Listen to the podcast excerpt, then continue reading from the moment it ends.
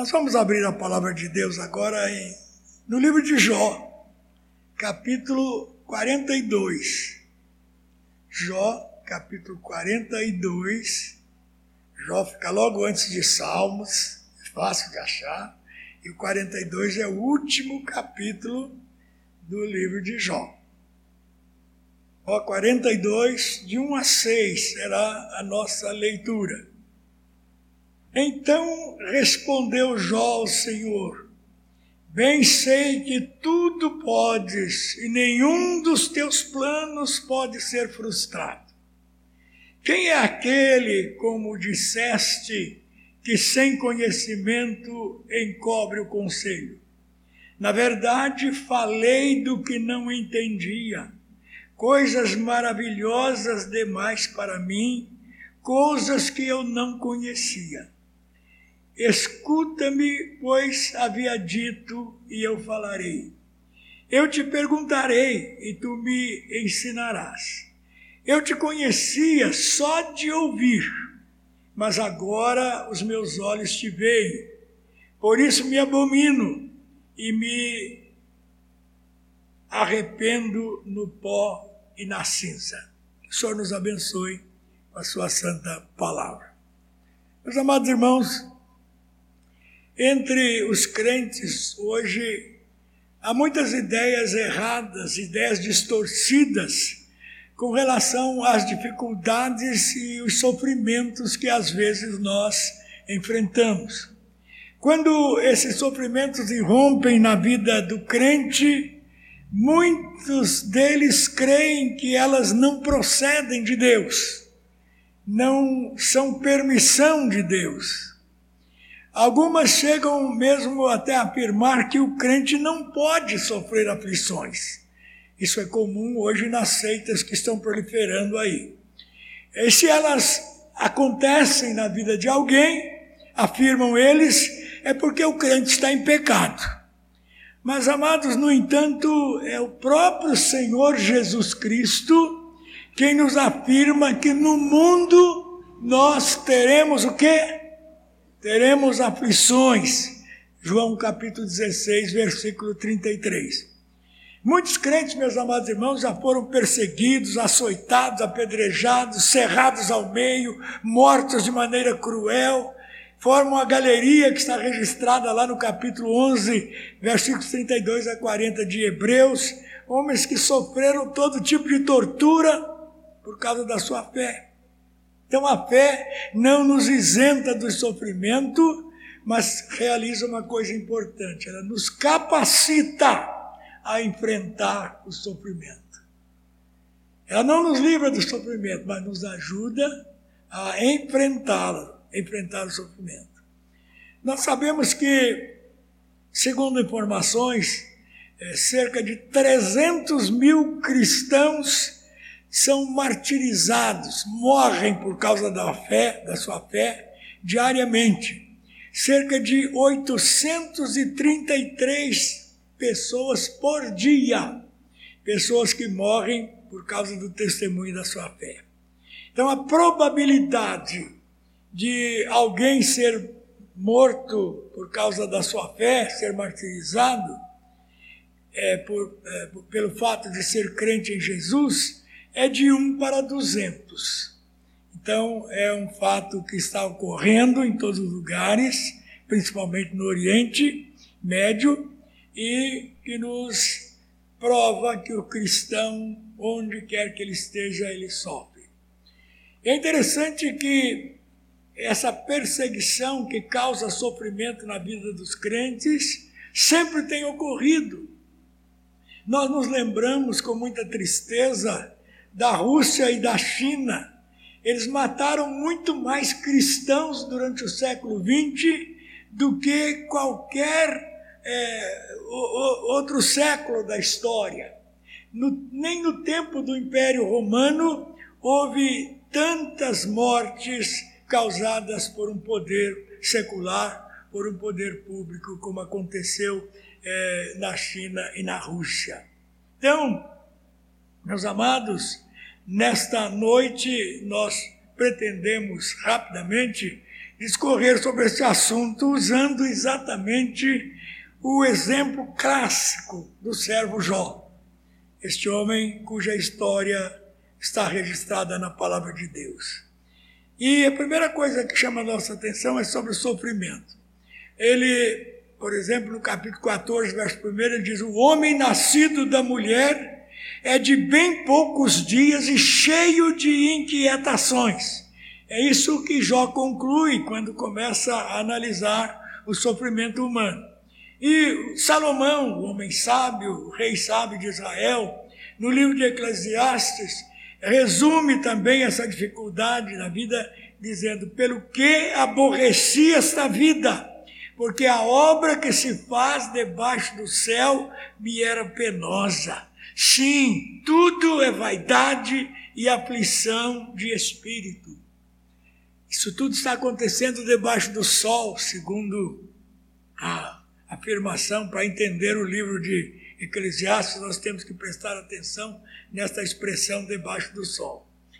Paulo, por exemplo, ele sofreu perseguição ilícita, foi apedrejado, foi arrastado para fora da cidade, foi tido como morto, e ele, depois de recuperado, ele vai para a cidade de Derbe, depois retorna àquela cidade novamente e ensina e tendo anunciado o evangelho naquela cidade e feito muitos discípulos, voltaram para Listra e Icônio e Antioquia, fortalecendo a alma dos discípulos, exortando-os a permanecer firmes na fé e mostrando que através de muitas tribulações nos importa entrar no reino de Deus.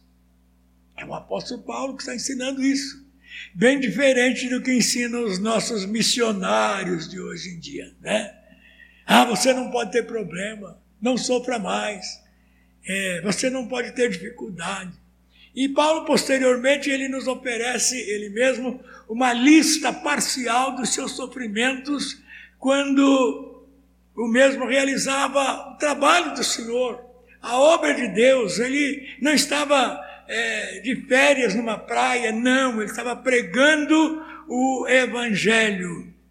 Então, ele escreve essas palavras: Em tudo somos atribulados, porém não angustiados, perplexos, porém não desanimados, perseguidos, porém não desamparados, abatidos, porém não destruídos. Segundo a Epístola aos Coríntios, capítulo 4, 8 e 9.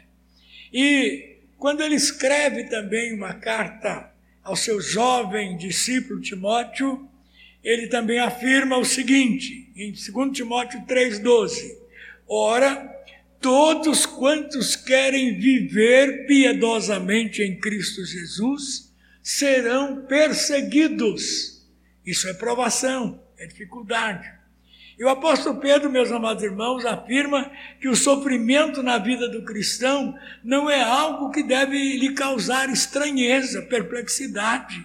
É, eles amados, não, vos, não estranheis o fogo ardente que surge no meio de vós, destinado a provar-vos, como se alguma coisa extraordinária vos estivesse acontecendo. Ele escreve isso na sua epístola, 1 Pedro 4, verso 12. Então, uma pergunta que nós sempre fazemos quando vem a adversidade, quando vem o sofrimento, é a seguinte: por que eu estou sofrendo? São poucos aqueles que perguntam: para que eu estou sofrendo? Será que Deus não tem um propósito nisso para a minha vida? É. Então, é claro, meus amados irmãos, que muitos problemas que nós enfrentamos, que nos angustiam, são problemas resultantes de escolhas mal feitas que nós fazemos na vida. Por exemplo, você não obedece às leis do trânsito e sofre um acidente, perde as duas pernas, vai viver o resto da vida na cadeira de rodas.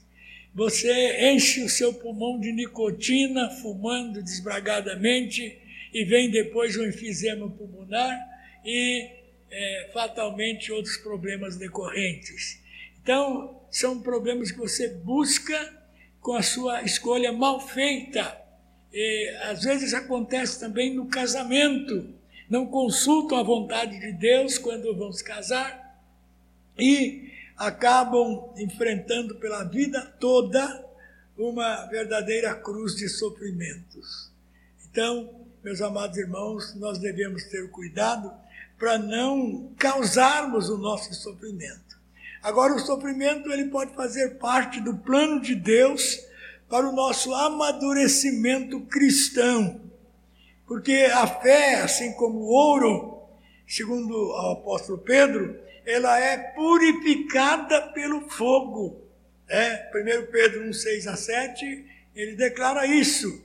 Então, nós vamos, meus amados irmãos, estudar rapidamente o exemplo de Jó. Primeira coisa que nós temos a respeito deste homem é que ele era um homem abençoado por Deus. A sua história começa da seguinte maneira: havia um homem na terra de Uz, cujo nome era Jó. Jó 1, verso 1. Então, o palco da história, Uz, região que ficava ao sul do Edom e a oeste do deserto da Arábia, era uma terra de criadores de gado. E a época provável dos acontecimentos registrados aqui neste livro teria sido 1480 a 1440 antes de Cristo.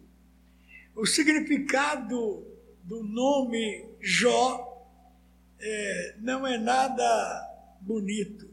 Jó significa pesaroso. Pesaroso. Tudo parece indicar o que aconteceu na vida desse, desse homem. Então, o perfil moral e espiritual de Jó é também apresentado nas palavras que aparecem logo no começo do seu livro. Homem íntegro, temente a Deus e que se desviava do mal. Ele tinha essa qualidade espiritual e mesmo assim sofreu terrivelmente. Tinha uma família grande, abençoada, que era constituída da mulher e dez filhos, que viviam numa completa e invejável harmonia. Os filhos faziam banquetes, cada dia na casa de um, as filhas iam presentes, é, participando também. Portanto, uma família unida, uma família bonita, uma família linda, é, que é, sem dúvida invejável. E ele era um homem preocupado com Deus e com a espiritualidade da sua família. De vez em quando ele oferecia sacrifícios no lugar de seus filhos, porque temia que eles tivessem pecado ou cometido alguma iniquidade. Então ele se preocupava com a vida espiritual, com a espiritualidade da sua família, dos seus filhos. E mais, ele era um homem muito rico, conforme nós podemos ver no versículo 3. Mas a prosperidade, a riqueza deste homem não o fez esquecer-se de Deus, como acontece com muitas pessoas. O problema não é o dinheiro, o problema não é a riqueza. Quando Jesus diz que é difícil um rico entrar no reino de Deus, e os discípulos é, perplexos perguntaram: quem é então que pode ser salvo? É, Jesus diz: olha, Deus pode salvar até os ricos. Para Deus tudo é possível. Né? Para o homem é impossível, mas para Deus tudo é possível.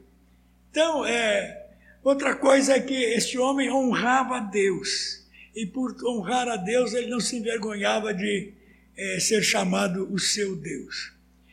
Mas Satanás, meus amados irmãos, insinua que ninguém serve a Deus desinteressadamente. Ele insinuou que a religião de Jó era consequência da sua prosperidade. Deus o tinha eh, enchido de riquezas, então por isso ele era temente a ele.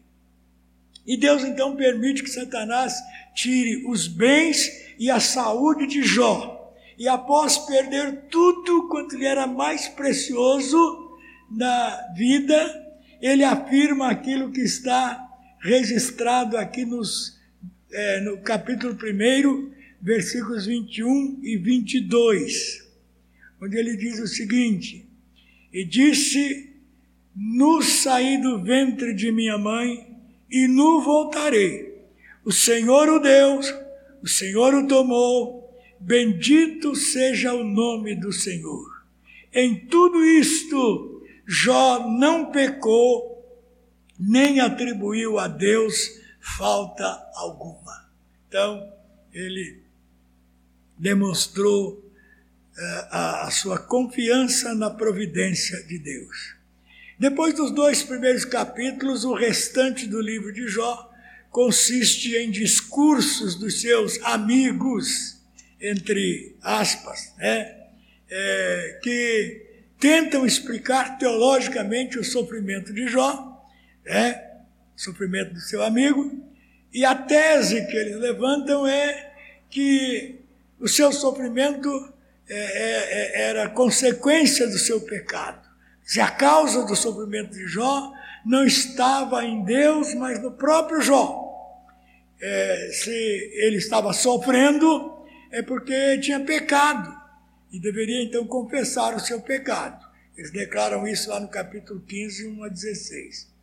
Jó, embora não entendendo esse, a princípio, a razão do seu sofrimento, de tudo aquilo que estava acontecendo na vida dele, defendia tenazmente a sua inocência. Somente mais tarde ele entendeu que todo o seu sofrimento fazia parte de um plano de Deus para o crescimento, para o amadurecimento da sua fé. E aqui nós temos então a confissão de Jó. Então respondeu Jó ao Senhor, capítulo 42, verso 1. Então aqui nós temos uma das mais significativas possibilidades que a fé nos concede: responder a Deus. Inicialmente, o que Deus faz? Deus demonstra a ignorância de Jó, dizendo que o mesmo esteve ausente no ato da criação. Também ele era incapaz de explicar as forças da natureza. Tudo isso Deus apresenta a Jó. Jó então admite a sua ignorância, questionado por Deus, e aqui no capítulo 40, 3 a 5, ele admite essa ignorância e silencia. E logo em seguida, Deus revela a fraqueza de Jó, é, convencendo de que jamais poderia é, dirigir ou controlar a Deus.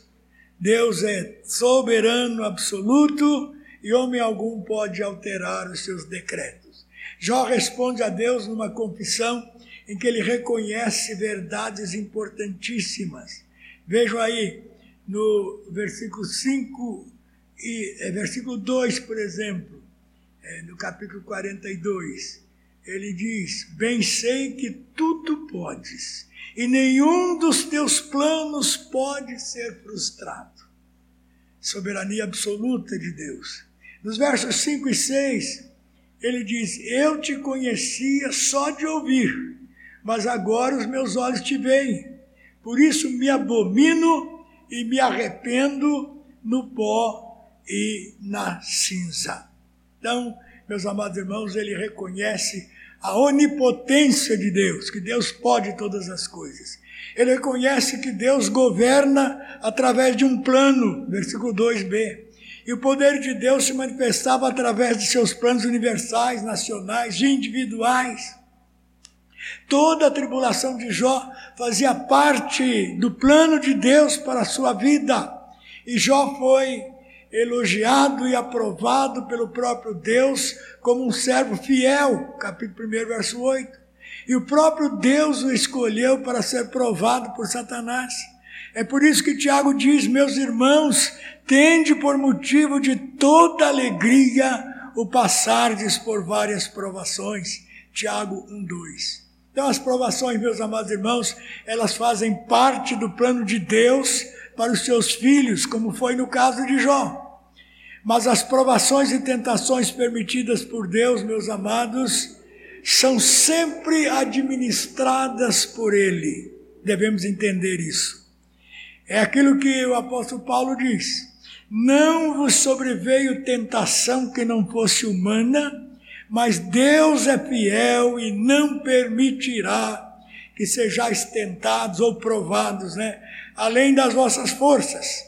Pelo contrário, juntamente com a tentação, vos proverá livramento para que a possais suportar. 1 Coríntios 10, 13.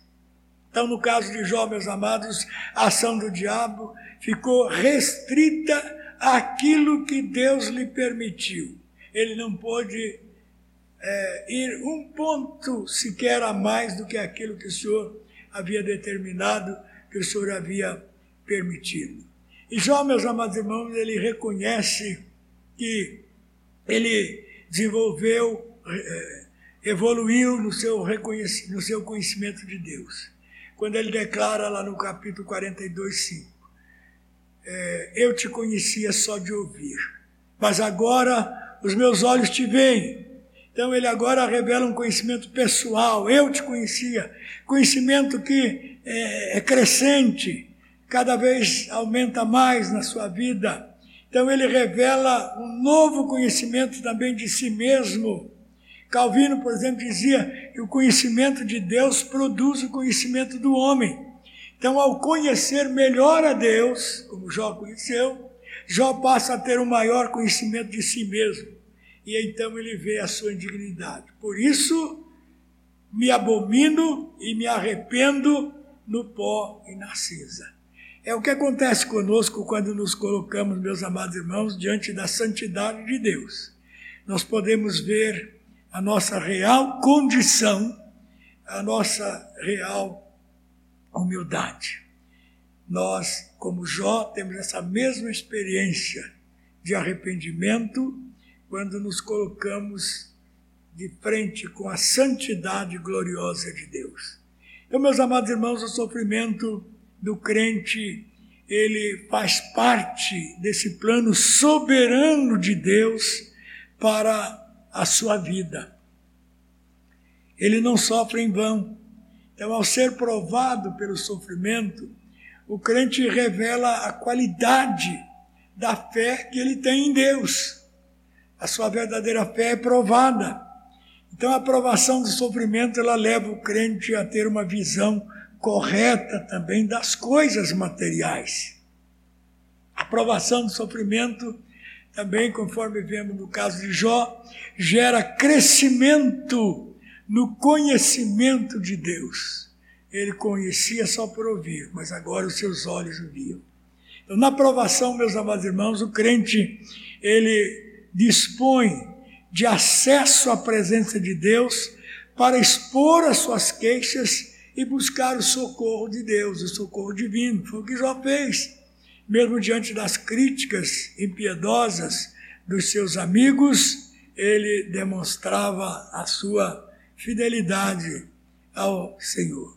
Então, que o Senhor nos abençoe para que qualquer provação que estejamos enfrentando ou venhamos enfrentar, seja vista como um plano de Deus para o nosso crescimento, para o nosso desenvolvimento espiritual. Que o Senhor nos abençoe. Amém?